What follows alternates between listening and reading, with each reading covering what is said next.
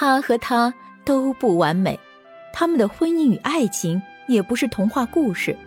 但是，即使在那样的灰色岁月，他们对生活始终充满信心与憧憬，对彼此充满爱与尊重。请听中国两百年来最早记载平凡人的生活点滴的晚清作品《浮生六记》，白话版，沈复著作，艾茉莉演播。浪游记快五。我自极西游牧之后，目睹热闹场中种种卑鄙之状，不堪入目，因此一如经商。我有一位姑丈袁万九，在盘溪仙人堂做酿酒生意。我与石新根父资合伙。袁万九的酒原本是在海路贩卖，不到一年，遇上台湾林爽文叛乱，海路中断，货物积压，本钱亏损，不得已仍重操旧业。于江北做幕僚四年，没有什么畅快的游历可记。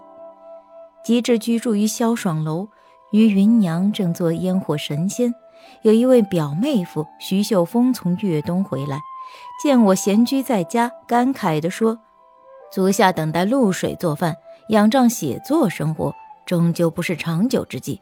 为什么不与我同去岭南闯荡呢？应当不仅仅收获蝇头微利。”云也劝导我说：“趁现在父母身体康健，你正值壮年，与其每天盘算着柴米寻欢，不如一劳永逸。”于是我和诸位朋友商议，筹集了本钱，云也自行采办了一些织绣以及岭南没有的苏酒、醉蟹等物品，然后禀告了父母，于农历十月小阳春，与徐秀峰一起由东坝出芜湖口。前往岭南，初次游览长江，心情畅快非常。每天晚上停船之后，必定在船头小饮一番。有一次见捕鱼的人所用渔网不过三尺，网眼却有四寸大小，用铁固定了四个角，似乎这样是为了易于沉入水底。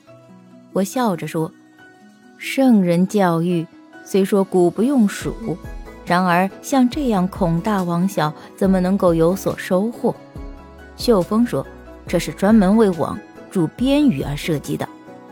只见这种网具用长绳系着，在水面忽起忽落，似乎是在探视是否有鱼。不一会儿，急忙拉出水面，已经有边鱼紧紧卡在了网孔上。这时，我感慨地说：‘由此可见。’”我刚才不过是一己之见，根本不能测知其中的奥妙啊！一天行船中，我们看到江心中有一峰突兀高耸，四周无所依傍。秀峰说：“这就是小孤山。小孤山双林之中，殿宇楼阁参差错落，可惜我们自身乘风行船路过，没能登山一览。”到了滕王阁，感觉就像我们苏州府学的尊经阁；一到了胥门大码头，王子安序言所说的都不足为信，当即于阁下换成了名为三板子的高尾昂首船，由干官直抵南安，才停船登陆。适逢我三十岁生日，秀峰准备了寿面为我祝福。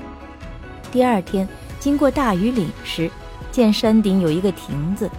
匾上题字“举头日进”，说其山势之高，山头一分为二，两边皆是峭壁，中间的道路仿如石头小巷，路口竖立了两通石碑，一个上面刻着“急流勇退”，一个上面刻着“得意不可再忘”。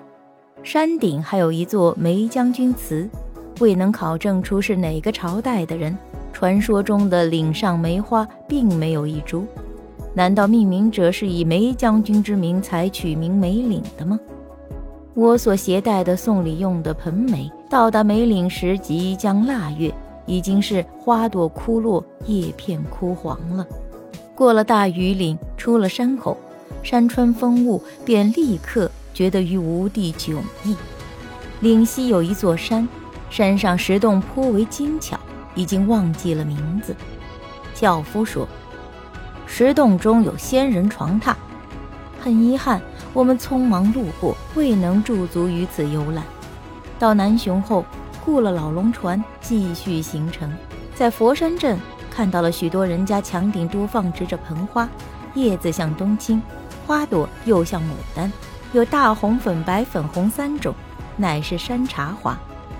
腊月十五日，我们才抵达广东省城，寓居于静海门内，租赁了王姓人家的三间临街的楼屋。秀峰的货物都销售给了官商，我也跟随他开单拜客，接着便有配礼的人来取货，络绎不绝。不到十天，我带的货物就已经销售完了。除夕之时，闻声依然如雷鸣；春节贺岁之时，有穿棉袍的，有穿纱套的。不仅仅气候与吴地迥异，即便是当地居民，同样的五官。神情气质也与吴地不同。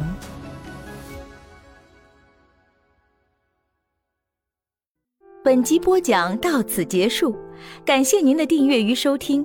喜欢本作品就请关注主播艾茉莉，我们下集见。